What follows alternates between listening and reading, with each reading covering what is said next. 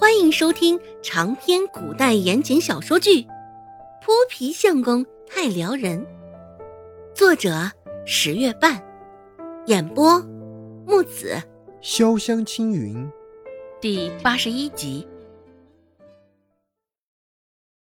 平日里在孟婆子面前做事蹑手蹑脚，说话都得瞻前顾后的罗氏，现在。竟凭着肚子里一个不存在的孩子挺直了腰板说话，一时周芷的心里也是五味杂陈。不过想来，这罗氏也与他自己有几分的相似，毕竟为了活得更容易，他也撒了谎，攀上顾寒生的大腿。想到顾寒生，周芷整个人都打了个激灵。上回对他说了那般引人遐想的话。也不知道他会是什么反应。罗氏现在是胸有成竹，有一下没一下的摸着肚皮，神情也甚是轻松的瞧着眼前的孟婆子。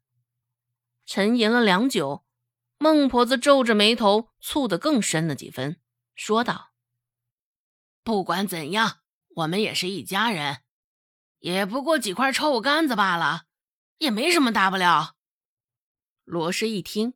落在肚子上的手也是顿了一下，下意识的想要违逆孟婆子的决定。罗氏说道：“娘，可是……只是还没等他的话说完，就被孟婆子厉声打断了。孟婆子脸上耷拉的横肉晃荡了一下，眼神也一下子变得犀利了起来。可是什么？可是？你别以为现在肚子里怀了孩子。”我就会对你百依百顺，指不定爬出来还是个赔钱货呢。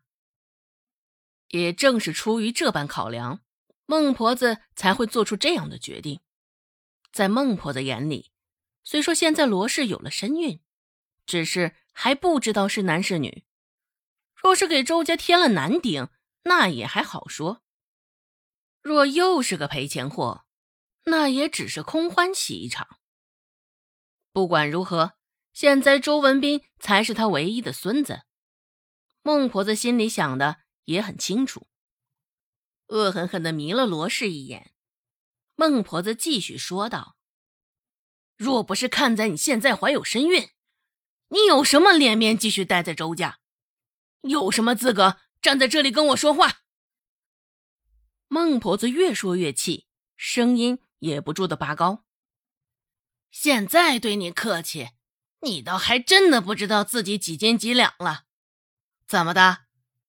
是还想上房揭瓦，窜到我头上来，给周家当家做主吗？罗氏放在小腹的手，现在也垂了下来，恢复了之前那般低眉顺眼的模样，红着脸解释道：“娘，我不是这个意思。”指着罗氏的鼻子，孟婆子威胁道：“你给我安分点儿，少生旁的心思，若不然，我自有办法收拾你。”罗氏垂下眼睑，再也不敢说些什么。孟婆子这般凶狠的模样，也已经是看在她有身孕的份上了。若是怀不上孩子，又若是生下来还不是一个男丁，想到这里。罗氏身形虚晃了一下，整个人摇摇欲坠的厉害。孟婆子甚是厌恶的看了他一眼，这才将视线重新收回到周芷的身上，将这臭干子炸个一份，趁着还早，赶紧给你大伯堂哥送过去吧。孟婆子说话的时候，脸上的神情好转了许多，在孟婆子眼里。与周姓周成相比，周芷的利用价值也高出了许多。现在，周芷就是一个活脱脱的摇钱树。孟婆子心里就是这般想的：做臭干子赚钱是他，替人看病赚诊金也是他。在孟婆子眼里，在这个家里，他自己排在第一位，其次是周有贵，再然后便是周芷了。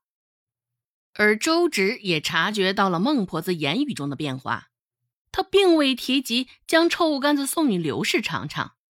想必因为上回鸡蛋的事情，在这孟婆子那儿还是存了不少的芥蒂，生了嫌隙。周芷也是乐于见到此番情景，他们越是闹腾，他就越是安宁。周芷也甚是顺从的点点头，继续重新掀开了缸上的盖头，夹了约莫八块左右的臭干子就炸了起来。呲啦！臭干子下了热油锅，厨房瞬间热闹起来。白色的烟雾摆着袅袅臭干子特有的气味，在空气上方盘旋，经久不散，像是有魔力一般。带着臭干子味儿的空气越臭，却越是多想闻一下。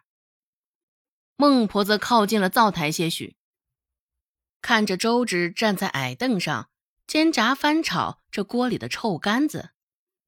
动作甚是娴熟的样子，孟婆子心底泛起了一丝怀疑。只是这怀疑也很快就打散了他的心头了。能替他赚钱，那就是个好的。孟婆子这般想着。青墨色的臭干子，外皮儿被油炸的向外膨起，筷子稍一用力，就戳破了外层的酥脆。直达里内的柔软，盛放在石篮中，臭干子上还带着几分油芯子，此刻还在滋滋的冒着声响。周芷将其装好，在外头又盖上了一层白色的纱布，正准备出厨房间的门，就听见屋外头汪汪汪一阵狗吠个不停。